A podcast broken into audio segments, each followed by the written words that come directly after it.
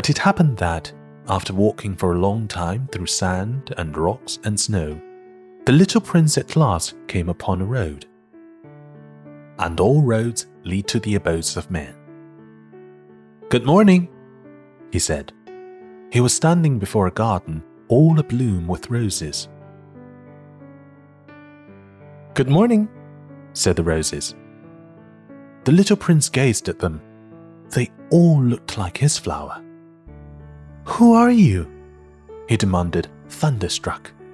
We are roses, the roses said, and he was overcome with sadness. His flower had told him that she was the only one of her kind in all the universe.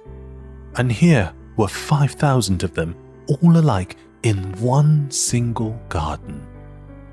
She would be very much annoyed, he said to himself. If she should see that, she would cough most dreadfully and she would pretend that she was dying to avoid being laughed at. And I should be obliged to pretend that I was nursing her back to life.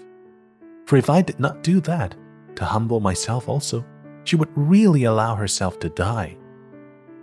Then he went on with his reflections.